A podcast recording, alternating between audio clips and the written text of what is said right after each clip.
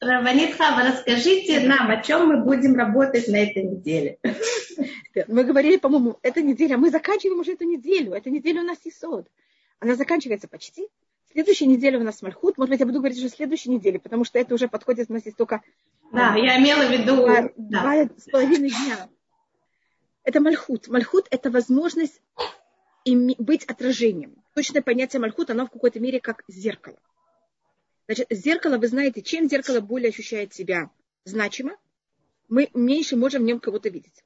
О, э, Свет, Ора Бат Леа. Светлана Ора Бат Леа, что у нее была э, Рефуа Шлема, Ахлама Мейра, Светлана Ора Бат Леа. И Рефуа Шлема, значит, мы, когда, чем больше мы себя ощущаем, ощущаем свои, свои как будто бы какие-то ощущения из себя, тем мы меньше можем быть отражены. Значит, если зеркало, оно не чистое, а меня не будет видно. И то, что будет видно меня, это будет какое-то, понимаете, что такое не совсем правильное. Если я кривое зеркало, то, что будет отражаться, будет очень кривое. Значит, в этой неделе мы должны брать из себя, это тоже символика Мальхут, это понятие, когда человек, он знает свои качества, он знает, кто он такой, но когда он что-то делает, он делает то, что надо, конечно, своими качествами. Извините, я сейчас возьму телефон, я очень извиняюсь. Он это, конечно, делает. Я не могу ничего делать, не... я только могу отражаться в своем зеркале. Я не могу отражаться в зеркале кого-то другого. Но вместе с тем я стараюсь, чтобы меня как можно меньше в этом было. Это очень такая непонятная вещь. Рефуаш Лемахаим Виктор Беннели. И, значит, тут есть две вещи, которые символизируют Мальхут. Мальхут – это сосуд, в котором вы можете все-все положить. Теперь, если этот сосуд полный, вы в нем ничего не можете положить. Я дала символику зеркала, сейчас я даю символику сосуда. Я не знаю, что лучше. Вы понимаете, какая связь? Значит, вещь, которая символически это рассматривает Кузары Рабиуда Оливи в своей книге, что его спрашивает Хазар, это вот такая символическая вещь, это там, конечно, не Хазар, а имеется в виду его еврей, который жил в этом периоде, то, что он спрашивает. И вопросы, которые именно евреев тогда очень, в этой мере, для них были болезненны. Что такое праведник? И отвечает э, Рабиуда Леви, в этом же такой праведник, это человек. Э, значит, есть царь, у царя есть армия, у царя есть поданный. И царь должен поданным давать то, что им надо, и требовать то, что от них тоже дань, и, э, чтобы они его слушались. Если царь требует от народа больше, чем он дает, народ восстанет. Если царь не требует то, что достаточно, а как будто дает им слишком много, это просто жалко, он мог намного более развивать и развивать страну. И тогда Хазар ему говорит, ну я же спрашивал о праведнике, а ты мне рассказываешь о царе. Говорит на это Рабиуда Леви, «А, настоящий праведник – это царь. Он знает абсолютно хорошо все свои потребности. Он знает точно, кто он такой. Он дает своим всем нужным то, что им надо, и требует от них то, что надо. Значит, если я решу в какой-то момент молиться с утра до вечера, на завтра и не, не спать, на завтра я не смогу открыть глазки. Значит, когда мы берем и требуем от себя слишком много, мы потом без сил. Мне кажется, что хотите легкие роды, может быть? Виктор, э, Хайм Виктор, а, а, имя я не вижу. Легкие роды кому? Извините, я только не вижу имя, для за кого молиться, чтобы были легкие роды. Вы видите это? Нет. Пожалуйста, чтобы были легкие роды, кто бы это ни был, и всем женщинам, которые сейчас рожают, без раташем, чтобы у всех были легкие роды. И это понятие у нас царя. И это у нас, вот эта неделя у нас понятие Мальхут, царство. Царь, с одной стороны, он самый богатый человек страны. Вся страна принадлежит ему. С другой стороны, если его свергнут с власти, он самый бедный. Если царь, до того, как он стал царем, он был, он знал и разбирался в чем-то, в какой-то науке, или у него было какое-то имущество, он тогда, когда он царь, может от народа требовать меньше. Потому что у него уже есть одна резиденция. Но если он был беднейший, не имел ни одну резиденцию, он сможет от народа потребовать больше, взять и получить больше. Это понятна эта логика? Понятно, почему я говорю о том, что он должен быть пустой. Он должен быть, понимаете, как, и тогда он может все отражать. Может быть, я дам э, еще один пример. А, это политический пример. Извините, что я говорю совершенно не в плане иудаизма и совершенно не разбираюсь в политике, но все-таки дам такой пример. Вы знаете, что Рейген, президент Америки, он был, эм, он был актером. Он ни в чем не разбирался. Он взял великолепных советников, поэтому одна из важных понятий царя, что он должен иметь советников. Царь ничего не решает сам. Неправильный царь решает сам. Правильный царь имеет советников. Что такое советник? Значит, я пустая, я слышу мнение. Я отражаю, я зеркало, я пустой сосуд. И тогда у меня все получается. А когда я переполненная, я зеркало, которое мне уже свое мнение, у меня все получается криво и косо. Это как будто все наоборот такое. Вы знаете, что Реген, он развалил Советский Союз. Хотя он не, не понимал ни в чем. Обама, который был очень знающий человек и образованный, он не слушался, слушался советников, он взял и почти разгромил Америку.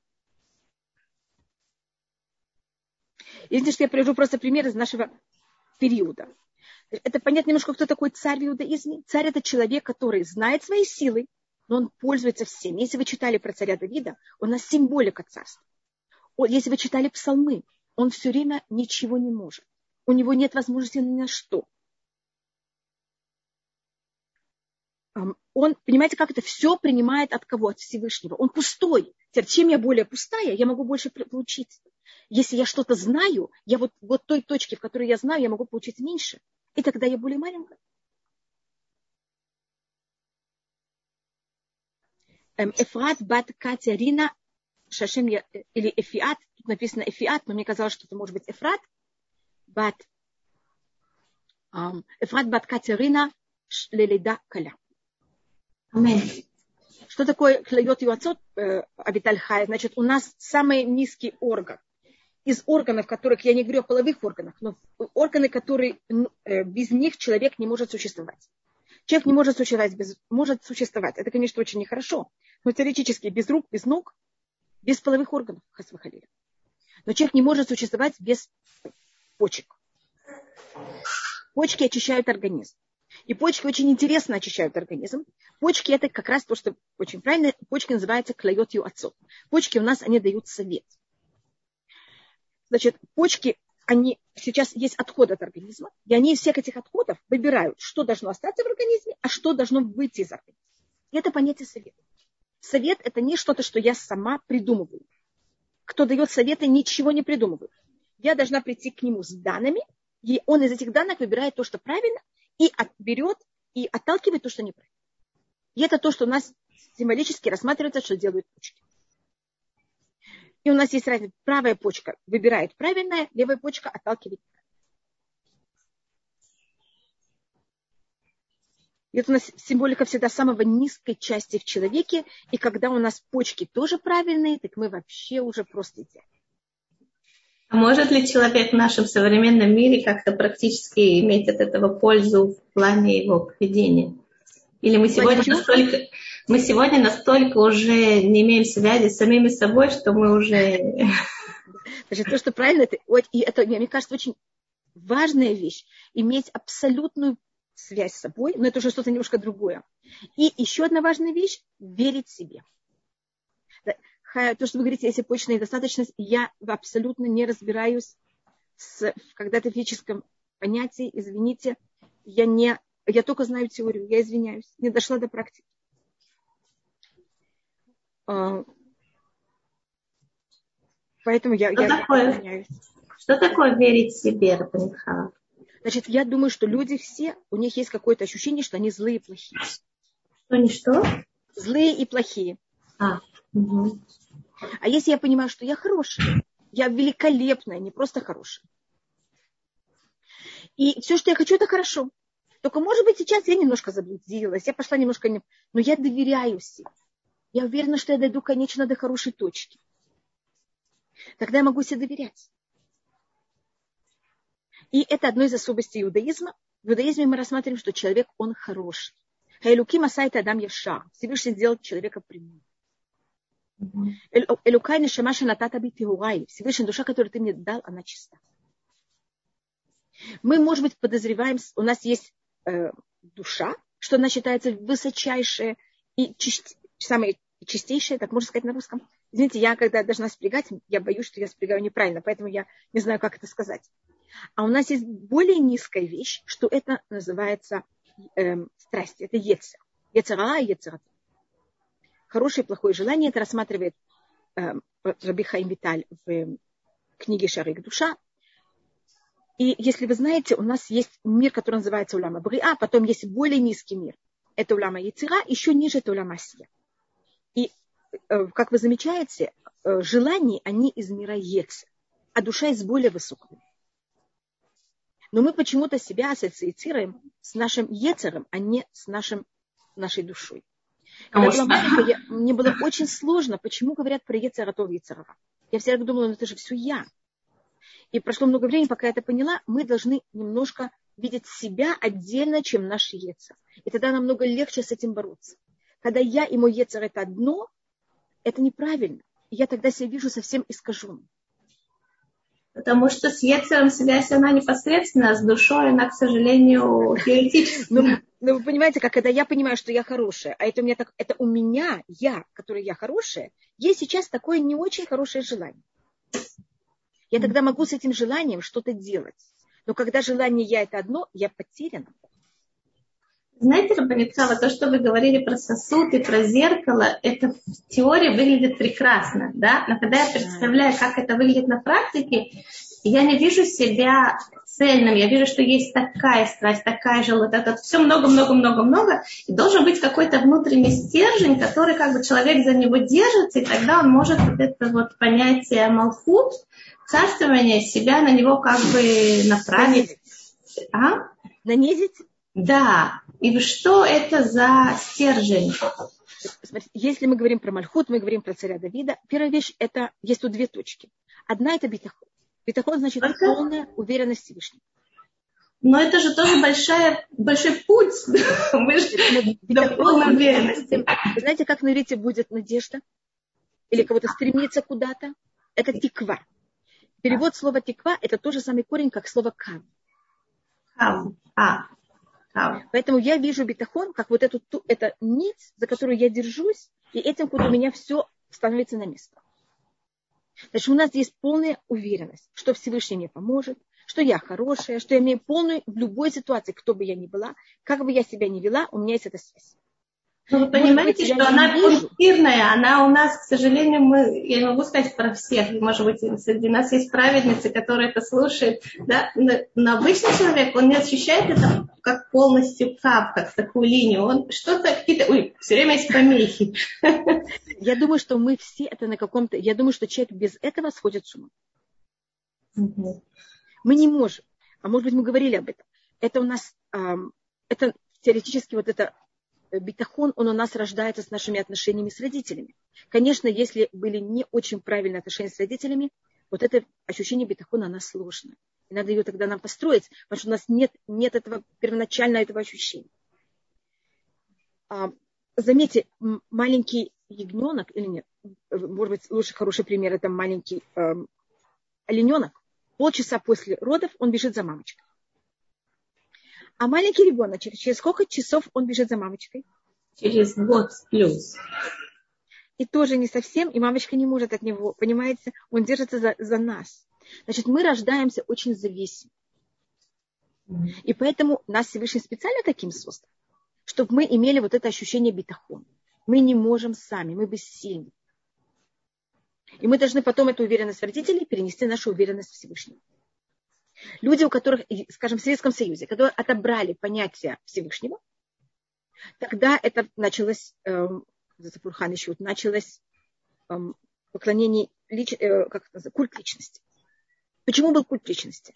Потому что люди не могут без культа личности. Да. Это понятно, как это. Люди не могут. Когда в Америке, скажем, был период, когда деньги считались все, и потом вдруг была, как это называется? Депрессия. Вы знаете, такой ужасный машбер. Да. Как называется на, на, на Депрессия, Великая депрессия в 29 году вы имеете. Да. Я просто не знаю, как это называется на русском. Mm. Тогда люди сходили, э, или сходили с ума, или э, люди покончили с собой. Покончили с собой. Потому что люди, весь, в который они верили, она вдруг разрушилась. А жить без веры невозможно. Нам нужно в чем-то быть уверен. И мы это будет вера в науку, это будет в медицину, это будет в армию. Когда мы, если я отниму от человека вот эти все вещи, в которых он имеет уверенность, он не сможет выжить. Или вера в самого себя. Люди, поэтому есть такое понятие, как идолопоклонство. Всевышний нас создал такими, чтобы у нас это было с ним. И это просто такая нужда. Но он же нам постоянно делает испытания, которые нас э, путают. Да. И это, это наш выбор. Нам это надо.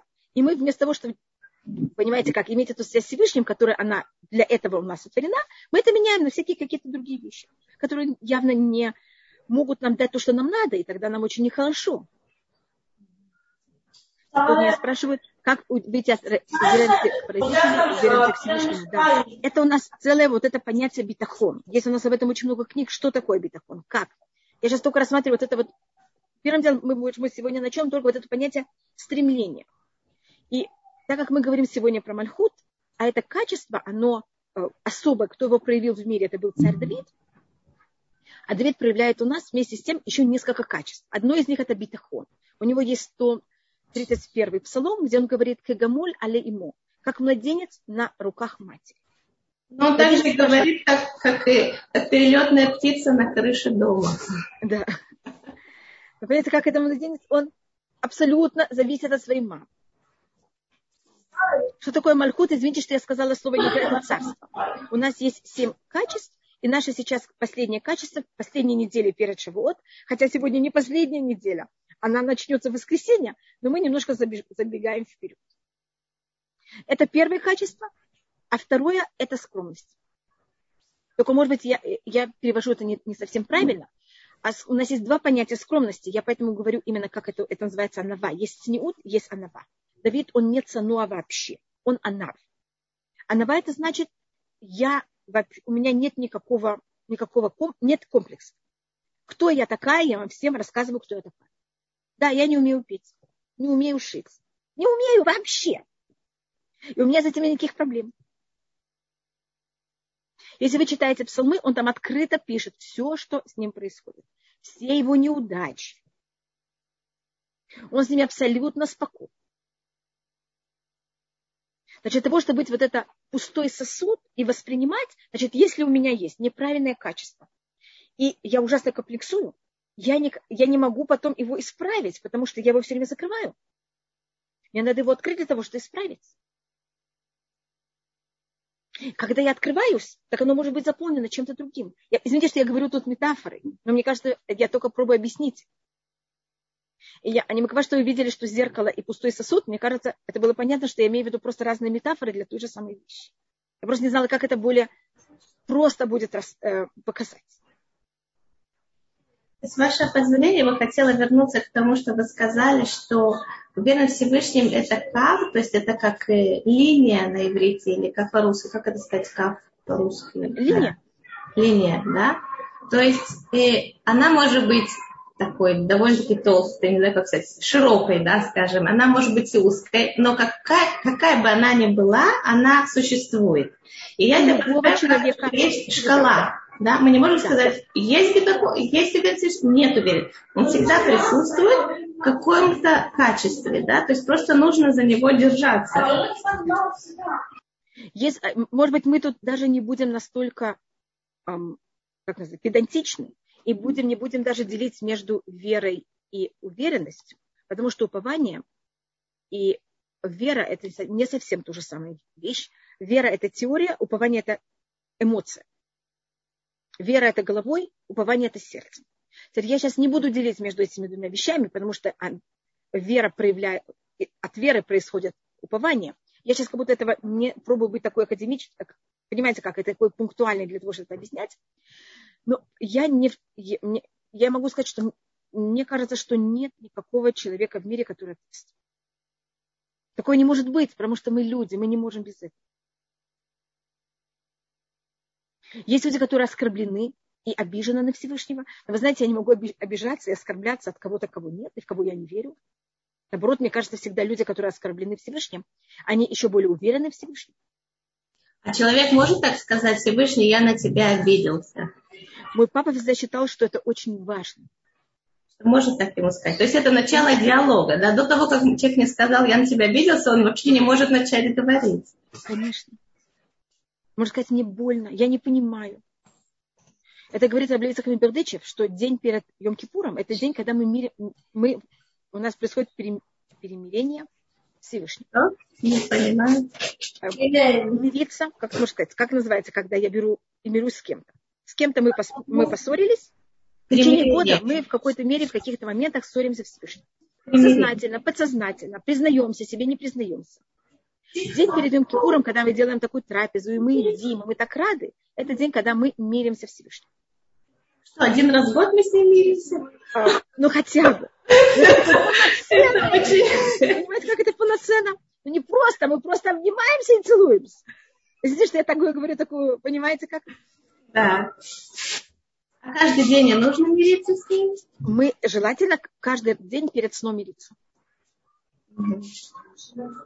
Смотри, я на тебя обиделась тогда... сегодня, что ты не сделал так. Я на тебя такого не ожидала. И мы, когда идем спать, мы идем понимать блаженство. Если я на кого-то обижена, я, мне, мне плохо. Угу. И это вот понятие Йом Кипурим. Но если я не осознаю и не даю себе разрешения почувствовать, что я злюсь или обижена, я не могу помириться, потому что я же на вас не злюсь. Я же такая Когда у меня начинается... Прекрасная... Понимаете, какие проблемы? Потому да. что мы скрываем себя. И Давид есть случай, когда он говорит очень тяжелые вещи Всевышнему. И о Всевышнем. Да. Продал свой народ за бесценок и всякое такое. Меня спрашивают, э, спрашивают, уверенность в себя возникает разве только в результате веры? Нет. Уверенность в себе проявляется только в случае, когда мы что-то делаем. Тут я не говорю уверенность в себе, а веру Всевышнего. Для того, чтобы мы были уверены в себе, вы совершенно правы. Большое спасибо, что вы это подчеркнули. Уверен, для того, чтобы быть уверены в себе, мы должны физически что-то делать. Поэтому у нас есть так много мецвод. Вот, Екатерина, это очень важный вопрос. Вы просто не... Да, мы очень боимся поссориться, потому что мы боимся, что мы это нельзя, это еретика и какой ужас. И мы тогда свои эмоции... Простите, Банитхава, я только зачитаю вопрос, чтобы слушательница потом, когда... Минуту, одну минуту была запись, я скажу, есть тут в чате вопрос, а что делать, если ты боишься поссориться? Имеется это я знаю, это я, я очень обрадовалась этим вопросом. Да, я просто говорю для женщин, чтобы слушать а запись да, и не поймут, о чем речь. Да, да, да, о чем я говорю, на что да. я так, так, так радостно реагирую. Да, это очень, это, я понимаю этот страх, это такой барьер, и как это может быть вообще. И это снова то, что мы говорили до этого, если мы верим, что мы хорошие, так мы можем ссориться, потому что уверены, что мы потом помиримся. Потому что если я кого-то очень люблю, в кого-то уверены, и у меня великолепные отношения с кем-то, я могу прийти к нему претензии, я знаю, что он, у меня не будет никаких проблем, это очень быстро и хорошо решим. Почему вы смеетесь надо мной? Я смеюсь, что я вспомнила. У меня была такая ситуация на этой неделе, что я просто схватила за голову, как я могла такое подумать. И, ну, была такая ситуация, я говорю Всевышнему, опять эти твои штучки. Понимаете, когда все идет наперекосяк, я уже знаю, что сейчас будет. Понимаете? И, и как с такой мыслью она правильно? Что? Вас случайно? А, вас слышно много громче, чем Рабанитхам. Хорошо, спасибо. Я буду следить дальше. Пожалуйста, не все равно я не знаю, кого слышно громче. Но это, это понятно, что именно значит. Это очень важно быть честными с собой.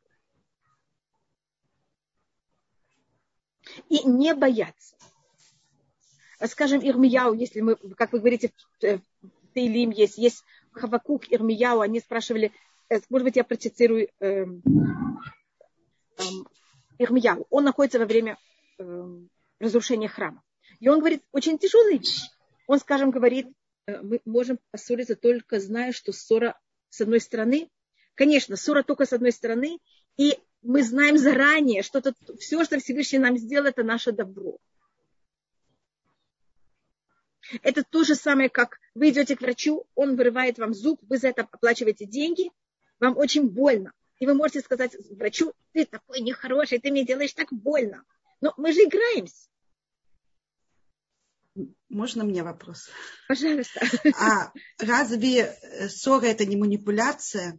Когда мы выговариваем человеку. То есть мы хотим да. этой ссоры, что-то, если мы хотим просто ну, что-то, мы садимся переговариваться. А если мы устраиваем скандал и ссору, то это манипуляция, разве нет? Но, ну, да, но есть случаи, когда мне нужно... Мы говорим, посмотри, как мне плохо от того, что ты делаешь. А человеку это, это надо. Но есть эта манипуляция осознанная. Я знаю, что я... Поэтому я назвала это игру. Вы заметили? Манипуляция – это игра. Угу. Значит, момент, когда я осознаю, что я играю, это великолепно. Это весело. Хотя я ссорюсь, но это веселая ссора. Потому что это не настоящая ссора, это не скандал. Но я думаю, что когда, знаете, вот такая бывает молитва, когда, ну, вот плохо, то вряд ли это для человека игра.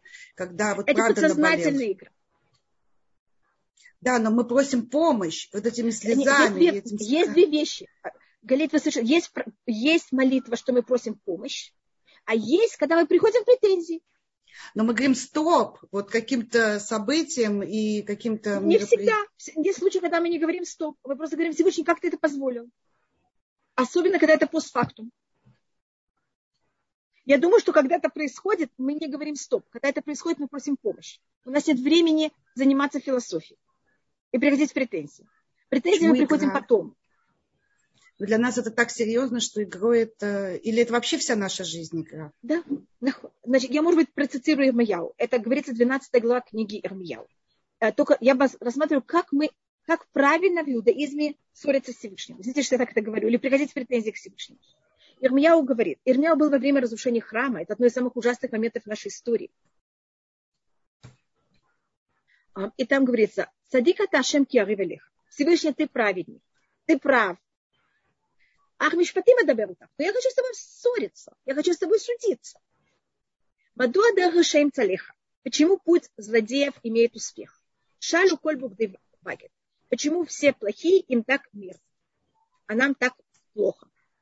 Значит, что мы говорим? Мы говорим заранее Всевышний, поэтому я говорю, что это игра, понимаете? Что говорит Ирмияу? Я понимаю, что ты прав, и все очень правильно. Но мне так плохо, и я не могу это выдержать. Это великолепно. И мы должны высказаться. Это помогает? Очень. А нам это... Всевышний дает силы вот благодаря да. этому диалогу. Да, этому... конечно. Только мы начинаем с чему? Цадик Аташи. Всевышний, я знаю, что ты прав. Но мне ужасно тяжело. Не надо скрывать. Понимаете, что я тут пробую сказать? Не надо скрывать свои эмоции. Когда мы себя закрываем и не даем себе высказать то, что мы ощущаем, Понимаете, что нам происходит? Мы тогда создаем внутри себя пороховую бочку. Так нельзя говорить. Вы не знаете, такие... Так нельзя говорить. Так нельзя думать. Это же нам делает ужас вообще. Можно все говорить, можно все думать. Только надо заранее сказать, Всевышний ты прав. Понимаете, почему я это называю как игра? Угу. Но это очень важно. Важно высказываться, но важно также знать, Всевышний заранее сказать. Садик Аташем Всевышний ты прав, но я буду с тобой ссориться. А рыв это что значит? Спорить. Ссориться. Значит, такое рыв на иврите? Ссора.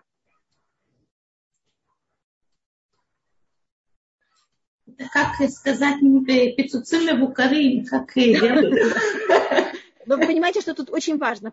Первым я говорю заранее, я все принимаю, я понимаю, что ты прав, но мне очень тяжело. Я зачитаю вопрос. Я хотела спрашивать, как же понимать, что Всевышний все делает правильно, если мы недовольны? Может быть, я приведу пример, когда у меня мой сын был маленький, я его должна была, как любая правильный родитель, там в какой-то ситуации, он, я должна была взять и дать ему прививку. Значит, я его беру, ему там годик или что-то, и привожу его в, к медсестре. И эта ужасная женщина берет его и делает ему что? Укол. И мама, которая стоит рядом, не спасает его от этой женщины. А еще что делает? Дает его и держит его ручку. Для него это была такая измена. Он потом день или два не мог на меня смотреть.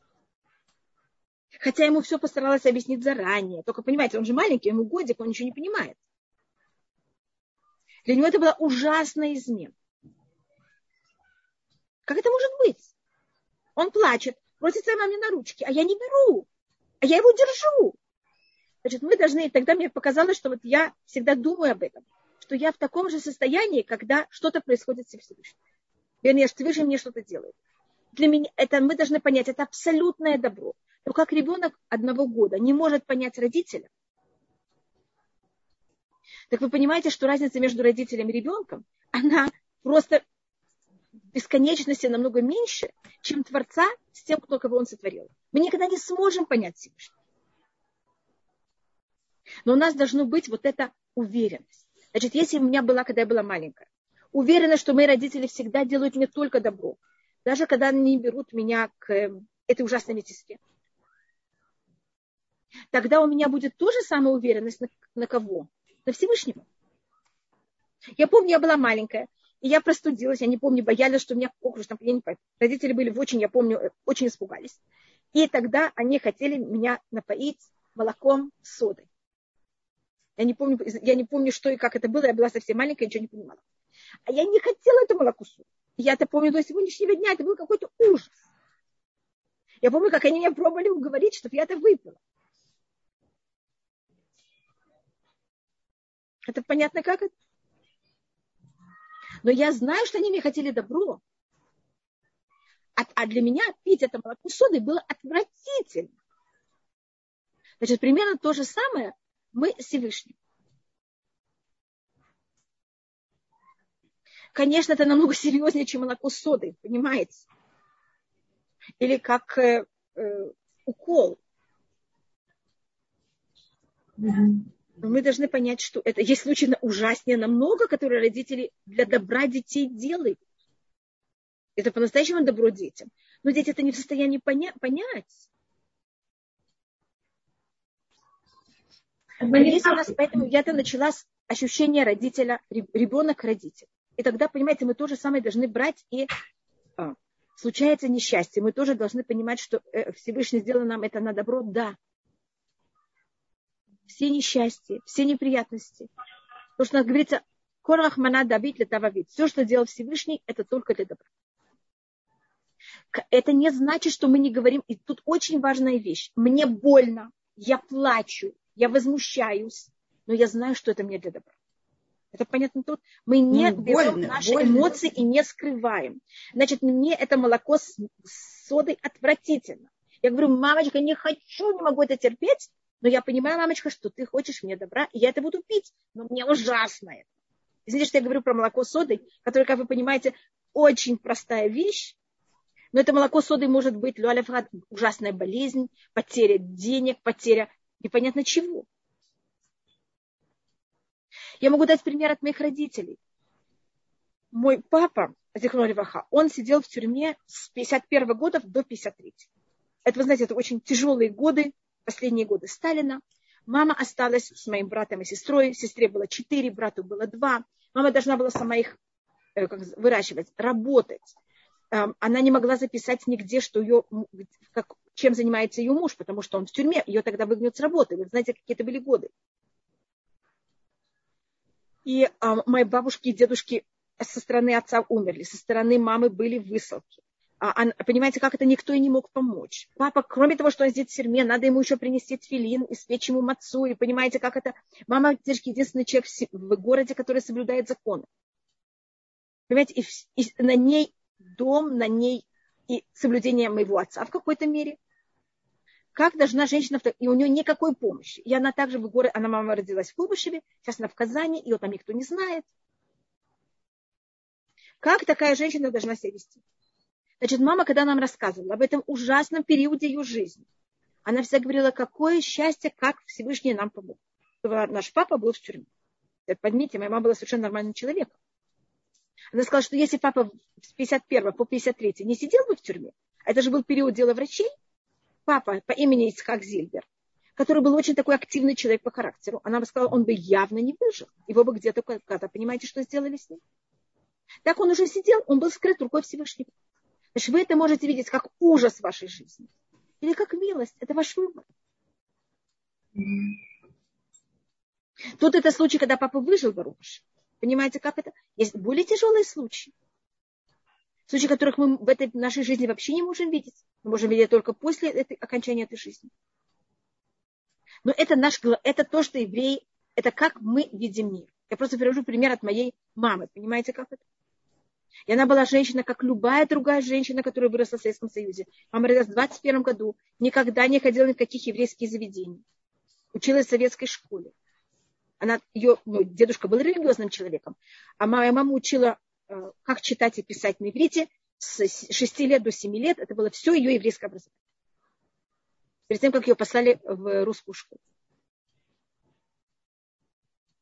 Наверное, было что-то, что было более важное, чем формальное еврейское образование. Дух и душа это, и, и связь. Это был дух семьи, вы понимаете, это вот был подход. Но это не значит, что мама не могла сказать, что ей было ужасно тяжело, и это было очень неприятно. Это не, не понимаете, как это? Не было в моей семье ни у мамы, ни у папы вот этого нужды скрывать свои эмоции. И быть какой-то очень правильной. И бесчувственной. Мама, мама совершенно спокойно могла высказывать всю свою недовольство, свое недовольство. Но с этим ощущать громадная благодарность Всевышнему. Это э, понятно немножко? Да, очень, okay. очень яркий пример. И я хочу сделать сразу анонс, сказать, что следующий наш эфир будет полностью посвящен Йорцайту мамы э, Рабанит Хавы. И, пожалуйста, приходите, ну, подключайтесь, расскажите вашим подругам, будет очень интересно и стоит того. А, и можно я немножко переключу наш э, да. разговор? Да, я, и я остаток нашего времени мы посвятим тем событиям, которые были много лет, ну не много лет назад, современной истории э, еврейства. Галит, это... Галит, дорогая, можно только завершить, да. завершить эту Да, да, конечно. Идем, хорошо. Угу. Рабинхава, если можно, последний вопрос, который завершит эту большую глобальную тему, которую вы сегодня так э, великолепно раскрыли. Эм, очень часто человек, когда на него сваливается несчастье, и это как помеха, да, помеху понять, что это Всевышний, он начинает это воспринимать как наказание, что он сделал что-то неправильно, это, это по его вине, это вот если бы он сделал какая-то ошибка, и это мешает ему, собственно... Ужасно. Я думаю, да. это то, что мы говорили до этого. Это вот это не любовь и не, не ценить и не любить себя. И мы сразу находим доказательства, что мы плохие. А я, если вы помните, мы начали с того, что мы хорошие. Значит, если у меня есть это то абсолютное ощущение, что я хорошая, у меня великолепная связь с Всевышним, он меня любит, когда что-то происходит, я не вижу в этом наказания, я не вижу в этом доказательства, какая я нехорошая. Мне кажется, я говорила об этом много раз на моем отце, Захруной Браха. Папа все видел как вызов. Мой папа всегда, я вижу моего отца как спортсмен, Всевышнего как его тренера, и все сложности в жизни – это вызов. Это когда тренер дает спортсмену очень сложное какое-то, э, понимаете, какой-то оборот. И, и папе это, это же наоборот, это не доказательство, что я плохая, а наоборот, это доказывает, насколько спорт, э, тренер в меня уверен.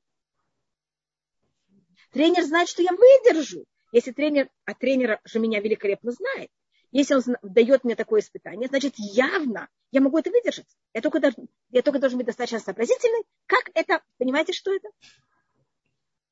Да. Спасибо. Он был такой азарт. И тогда вы понимаете, что любая сложность, она дает нам силу и радость. Mm-hmm. Ой, у меня очень сильный микрофон. Нет, это у вас, по-моему. Это микрофон, который мне э, дали в Тулдор, потому что до этого было плохо меня слышно. Теперь сильно меня слышно. Хорошо, спасибо, Потому что я вас слышу очень тихо. Тихо вы меня слышите? Да, так, как будто нормально совершенно, совсем не громко. Может быть, что-то у вас, э, женщина, может быть, у вас э, звук не сбалансирован? Ну хорошо. В любом случае мы переходим э, к следующей теме, которая сейчас до этого. Тут меня спросили про э, любовь и боязнь к Всевышнему. Это очень большие темы. Если хотите, мы как-нибудь это э, рассмотрим. Есть упование от интеллектуальной веры. Да, так у нас есть вера, и есть упование. Упование – это не интеллект. Упование – это эмоции. Поэтому я говорю, что именно у нас есть интеллект, есть эмоции, и я сказала, что я только в этот раз вообще не делю их и не вхожу в никакую понимаете, так, разницу, потому что просто это вы что-то сказали, что для одного это правильно, а для другого нет, и я не хотела, понимать, как это все раскрывать и начинать это, эм, понимаете, точно раскладывать по полочкам. Поэтому вера – это интеллект, а упование – это эмоции. И вот упование зависит от наших отношений с родителями. И мы можем это восстановить. Даже если у нас не было такую, так, таких отношений с родителями, тогда это наше испытание. У одного испытания быть добрым, у другого испытания не сердиться. А у третьего испытания создать себе свою веру и свое упование, которое он не получил от родителей. И мы таких людей называем родителями. Я, может быть, я рассмотрю пример, скажем, Авраам, мне кажется, вы замечаете, Авраам, он, его первые две буквы имени это Ав. Он кого-то сам себя родил. Его отец Терах совершенно ему, понимаете, очень мало что дал. Поэтому есть люди, которые должны себя создать. И должны создать себе это упование, которое они в какой-то мере не получили с молоком матери. Я имею в виду упование в родителей. И поэтому у них этой эмоции нет, им надо ее создать, для того, чтобы потом это взять и перенести к Всевышнему. У каждого, нас 12 колен, у каждого другое испытание. И другая точка работы. Тут что-то было написано. Может быть, Авраам Утав, потому что он был как бы заново рожден уже от Всевышнего. В какой-то, да, в духовном смысле, конечно, и он также создал себя, Авраам. У него есть очень много понятий, вот это Ав. У нас есть несколько людей, у которых у них есть в них им имени вот это понятие Ав. И это вот какое-то понятие, что они в какой-то мере создали. Каждый создал что-то другое, но в какой-то мере это есть также создание самого себя. В, какой-то точке. Спасибо, Наталья. Это был очень длинный вопрос, и я, я, вы знаете, у меня в последнее время я ничего не могу. Звонит Шава, мне сделали неприятность. Далее, самый тяжелый момент для меня лично заставить себя сказать, отдай это на волю Всевышнего, а потом бывает так, что успокоившись, смотрю, что и как происходит с обидчиком. Это не злорадское ожидание. Изначально не прогнозирую, как и что Творец разрешит эту ситуацию. Тут это еще одна вещь. Значит, момент, когда это мой папа был очень такой, эм, это Всевышний сделал такую... А, мой папа всегда говорил, что в мире самое важное, важное существо для меня должен, должен быть я сам. Значит, момент, когда я думаю, что происходит с другим, я в этот момент не занимаюсь собой. Значит, в нашей семье мы занимались только сами. Сами собой. Я делаю то, что правильно. Что будет с другим, вообще не меня не интересует. Кроме того, если он будет наказан, чем это мне поможет? Понимаете, я, мы только занимаемся собой. Это очень непросто, очень непросто. Но это, это немножко другая тема, понимаете, как из этого перейти и как... Тут я даже не говорю... Есть случаи, когда, да, у нас есть тоже в книге Ирмияу, есть случаи, когда э, это, нам важно видеть, как другой что происходит с другим, особенно если это задевает мою честь или честь Всевышнего. Тогда мы, да, ищем какое-то восстановление чести. Но это, это снова я думаю о себе, чтобы моя честь была восстановлена. Люди когда-то шли в ду, на дуэль для того, чтобы восстановить честь. Да. И у нас есть понятие, что мы просим Всевышнего, чтобы он сделал месть народам, которые нам, нас унижали. Это именно месть в иудаизме, это символика чести, восстановление чести. Но это у нас целая очень серьезная тема. Она, я извиняюсь, я просто не смогу ее сейчас так быстро раскрыть. И добавить, а, меня попросили сегодня совсем другую тему. Я думаю, что Галит меня сейчас, я не знаю, что со мной сделает. Yes. Она с нами договорилась, и мы даже не начали ее тему. Сейчас она вас есть. Э, я просто боюсь, что уже не осталось времени. Ну, я думаю, Если что только вы можете задержаться. минут. Чуть-чуть. Да, ну давайте. Потому что мы, мне очень хочется, чтобы мы ее затронули, а именно это то, что в воскресенье у нас мы будем праздновать э, наш национальный да, Ладно, я сказала, что у нас 12 колен и все разные, значит, хотя мы потеряли 12, 10 колен, а все равно внутри нас есть крупицы из всех колен. И поэтому есть у нас вот это понятие, что мы все разные. Это на каком-то уровне сохранится. У нас, конечно, есть какие-то две, три э, качества самые доминантные. У нас есть колено Иуда, колено Бениамин и часть колена Леви. Поэтому три качества очень доминантных, но есть другие части, которые тоже у нас есть, только они в какой-то мере второстепенные. Потому что во время царя Хискел он какую-то часть и ушьял, они какую-то часть из этих колен смогли да, а, уговорить прийти к нам. Но это маленькая часть из этих десяти колен. Поэтому мы все время ждем эти десять колен. Спасибо. Да, это, это какие три качества. Одна из них это то, что мы сейчас, это колено Иуда, то, что мы сейчас рассматриваем. Это скромность. Я не знаю, ли это правильное слово скромность. Это кого-то, понимаете, не, не иметь никакие такие комплексы. Это совсем не евреи России, как вы понимаете. А, мы совершенно закомплексованы, мы более потомки колена Бенемина. У нас есть Иуда, но у нас очень доминантно колено Бенемин, и это создает наша особость, понимаете, каждая община имеет свою особость за счет того, как эти три качества, в каких они, а, как можно сказать, отношения. Спасибо. Пожалуйста. Да. Мы можем перейти теперь к теме, которая касается шестидневной войны и как, э, как рассматривать это. Да только, может быть, до этого я хотела сказать, я боюсь, что я забуду. Извините, видите, еще какая-то вещь, которая не по теме.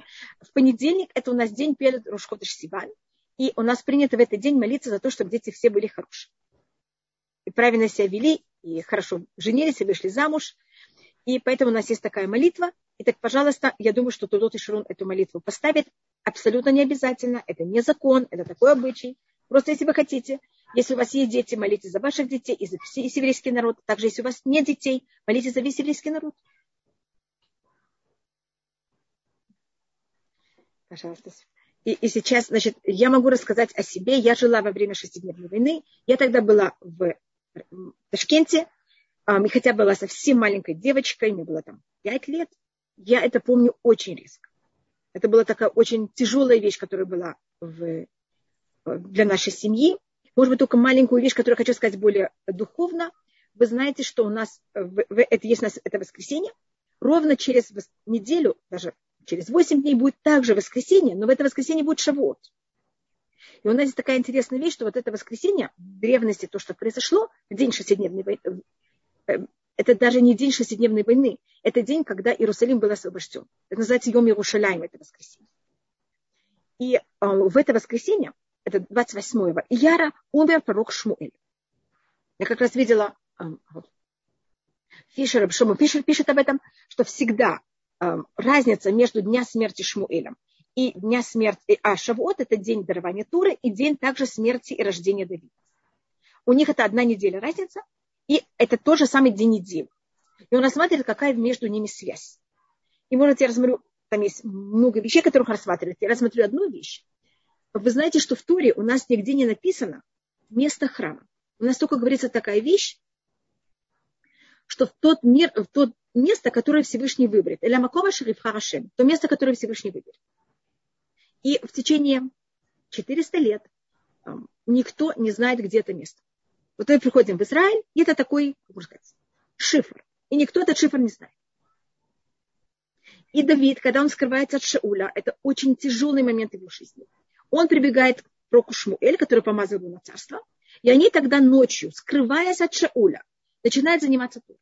И они тогда берут и в этот тяжелейший момент раскрывают этот шифр и понимают точно, где будет место храма. И тогда после, конечно, смерти уже Шмуэля, когда царь Давид царь, он это место завоевывает, он это место потом покупает и приготавливает его до построения храма. Так это очень интересно, что день, который был освобожден Иерусалим, это именно тот день, когда умер тот человек, который смог раскрыть место храма вместе с Давидом. И то, что было освобождено, как вы знаете, в этот день, это не просто Иерусалим, это именно Восточный Иерусалим. Западный Иерусалим все время был в руках евреев. И это именно место храма. Поэтому мне кажется, что это совершенно не случайно. А то, что я могу рассказать о себе, что было в день э, Иерусалима, э, в, когда была, шестидневная война, э, в, рус, в советских газетах было тогда написано, что Египет, война началась сначала, вы знаете, нас напал Египет, потом Сирия, потом Иордания. Иордания напала последней. Израиль умолял Иорданию не напасть, потому что у нас уже было два фронта, южный и северный. И а, мы понимали, что мы не сможем выдержать три фронта одновременно. И тогда Израиль передал э, Хусейну, который тогда был король Иордании. У нас были хорошие отношения с его дедушкой, с Абдаля. Пожалуйста, не, не начинай с нами военные действия. Ты можешь нас немножко обстреливать. Мы понимаем, что Египет, арабский мир на тебя давит. Не только начинай настоящие военные действия. И он в какой-то мере не начинает, потом он не выдерживает. Ему кажется, что если два фронта, он откроет третий, так он явно просто захватит, понимаете, пробежится по Израилю. Начинает военные действия, они а, начинают обстрел Иерусалима, начинают быть убиты в Иерусалиме. Граница проходила по самому Иерусалиму, по жилым кварталам. Там просто был дом напротив дома. Тут Иордания, тут Израиль. Были улицы в Иерусалиме, на которых было написано «Не смейте ходить посередине улиц». Дети, дети игрались мячиком, и мяч закатывался на середину улицы, весь, вся улица начинала кричать, чтобы дети не забежали, понимаете, надо было ходить по стенкам. Люди ходили, понимаете, так прижаты к стенкам. А у Иордании были снайперы, которые только занимались тем, что как целились в окна. Почти каждый день в Иерусалиме было, что женщина вышла с ребенком на, подошла к окну, и ее застрелили. Может, только я расскажу такой смешной даже прецедент, который не такой тяжелый. Была какая-то, как вы знаете, в Иерусалиме есть также монастыри. Так был, был какой-то монастырь, который его дом оказывался на, на территории одного, а, у, а его двор уже был на территории другого.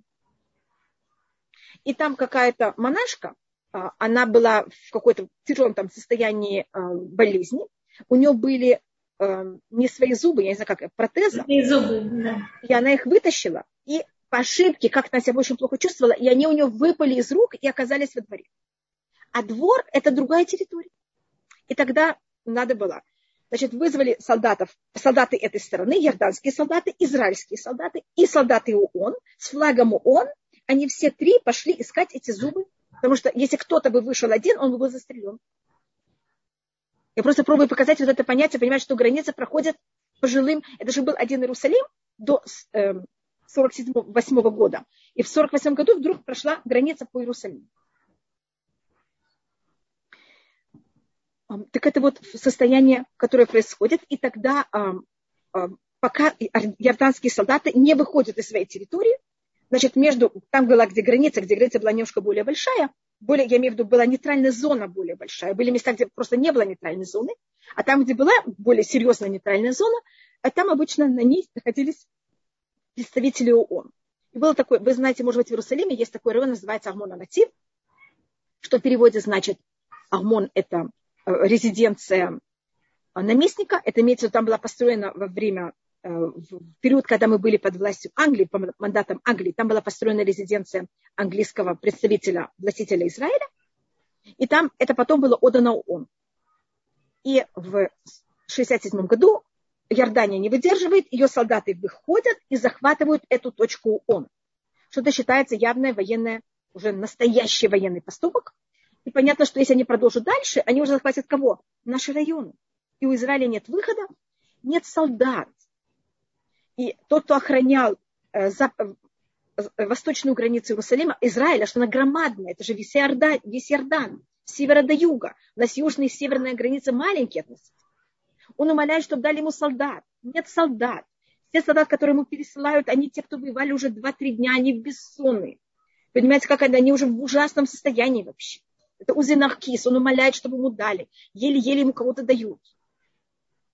И тогда начинается война с Иорданией. И вы понимаете, сколько это чудесная война, когда мы освобождаем, вы знаете, какую громадную территорию. И чуть не доходим до Амана, столицы Иордании. В, в советских газетах, это то, что я начала, просто я хотела сначала сказать, как это было, то, что было написано, что Израиль, что Египет разбомбил 40 или 45 самолетов Израиля. Хотя это было совсем неправда. И я помню, мой папа в ужасе, значит, Израиль вообще в полном, понимаете, без самолетов, он без, без никакой охраны. Я, тогда не было телефонов, у нас дома не было телефонов. Я помню, как папа обижал весь Ташкент, мы жили тогда в Ташкенте, и попросил всех людей на завтра назначить пост, чтобы поститься за то, что евреи Израиля не были уничтожены арабами. И вечером мы слушаем голос BBC, голос Америки, голос также Восточ... Западной Германии, и Израиля. Израиль ничего не рассказывал. Я помню, как все сидели и слушали. Папа мне даже рассказывал, что там выступал, а, давали сказать слово Муше Даяну, я была, там, говорю, мне было пять лет, и я потом пробовала его подражать. Я этого даже не помню, папа мне только рассказал это.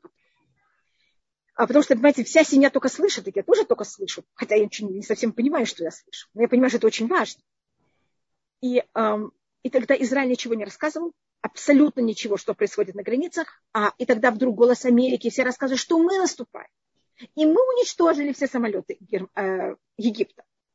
Это, вы знаете, был такой сам, одна из самых величайших чудес, что Израиль, мы, теоретически мы начали военные действия с Египтом, мы понимали, что с нами начнут военные действия, мы выслали самолеты, они летели очень низко, и мы разбомбили все а, взлетные площадки и самолеты Египта. И он нас не мог поэтому бомбить. Это была одна из величайших, если понимаете, э, вещей, которых нам Всевышний так помог. А, и тогда, конечно, был отменен, отменена была, это, этот пост был отменен. Это было такое, такое ликование, потому что в, у нас в семье было, папа был уже просто в состоянии, что вот еврейский, еврей Израиля просто в опасности а, полной смерти. Поэтому чудо, которое было, это неописуемо. Представляете, что такое Израилю воевать с тремя армией трех народов? Когда Россия давала, Советский Союз давал оружие и поставлял все время оружие. С нами также собиралась еще воевать, собиралась воевать также Судовская Аравия и, как ее зовут, и Ирак. Только мы за шесть дней, пока не собрали армию, пока не все собрали, мы закончили войну. Они просто не дошли. Но теоретически собирались с нами воевать все арабские страны. И вы понимаете, насколько это совершенно нелогично, то, что произошло. Израиль больше такого у него не... Значит, то, что мы можем сказать, первым делом, это, конечно, величайшее чудо. Еще одна вещь, это была одна из первых, это был первый раз в Израиле, если, может быть, я закончу, когда начинается а, бомбежка Иерусалима, тогда представитель оппозиции, это был Менахем Бегин, он встал и сказал, сейчас нет оппозиции в коалиции, мы все вместе. И в шестидневной войне весь еврейский народ в Израиле объединился неописуемо. Не было понятия никаких делений. И мы тогда победили. И то же самое время дарования Туры говорится, что когда мы пришли в первый день Сивана, что это будет в этот вторник, первый раз говорится «Байханшам кнегит Израиль кнегит Агав». И остановился там Израиль напротив горы в единственном числе. Мы были как едины. И там Всевышний говорит, срочно надо им давать Туру, они не ссорятся, они едины. Значит, если мы хотим иметь успех, первая вещь, которую мы должны, это объединиться. И тогда мы ничего не боимся. Мы 12 совершенно разных колен, но мы должны понять, что мы все эм, народ. Мы не должны никак подавлять э, индивидуальность каждого, но мы не должны никак соперничать и воевать. Вы понимаете, какая-то такая непростая вещь. И это, если мы можем это и сможем это как-то объединить, мы ничего не боимся вообще. Я извиняюсь. Хорошей недели. Ходы что? Э, шаббат шалом, и чтобы все было все бацаха. И извините, если я кому-то что-то не ответила, я извиняюсь, видите, у меня не было времени. У края, да, кто-то тут пишет какую-то интересную вещь. У края, у края пропасти Э, и у тигров пасти, не верим в бодрости, верим в счастье. Спасибо. Рабанит большое спасибо. спасибо большое. Большое спасибо всем. Извините, если кто-то поднимал руку, и мы вам не отвечали. Я очень извиняюсь перед всеми. Вы видите, что у нас просто не было достаточно времени для чего. Большое, большое спасибо всем. Спасибо большое. Я хотела сказать, что меня тронуло до слез то, что вы говорили о событиях, в которых вы не были физически в Израиле, но говорили мы. И да. это показывает, насколько мы действительно неважно, где мы живем, мы единый Абсолютно. народ.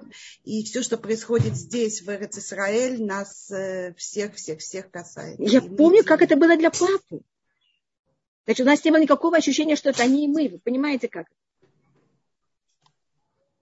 Да. Спасибо. России вообще очень свойственно, что нет ощущения они и мы. Действительно, в России всегда мы евреи, все, и неважно. Это в Израиле, к сожалению, да. Елена, большое спасибо, да, вы совершенно правы, Нахон. И это то, что для это, одно из объяснений, за чего мы пошли в изгнание. Мы пошли в изгнание для того, чтобы оценивать вот это мы. Потому что когда нас все вместе, мы не, мы не ощущаем это мы, мы ощущаем наоборот, что мы, это все мы, поэтому начинаем понимать, конфликтовать. Когда мы находимся среди врагов, нам легче ощущать это понятие мы. Поэтому цель знания было, чтобы мы ощущали это мы, и чтобы мы, когда пришли в Израиль, чтобы мы этого не потеряли.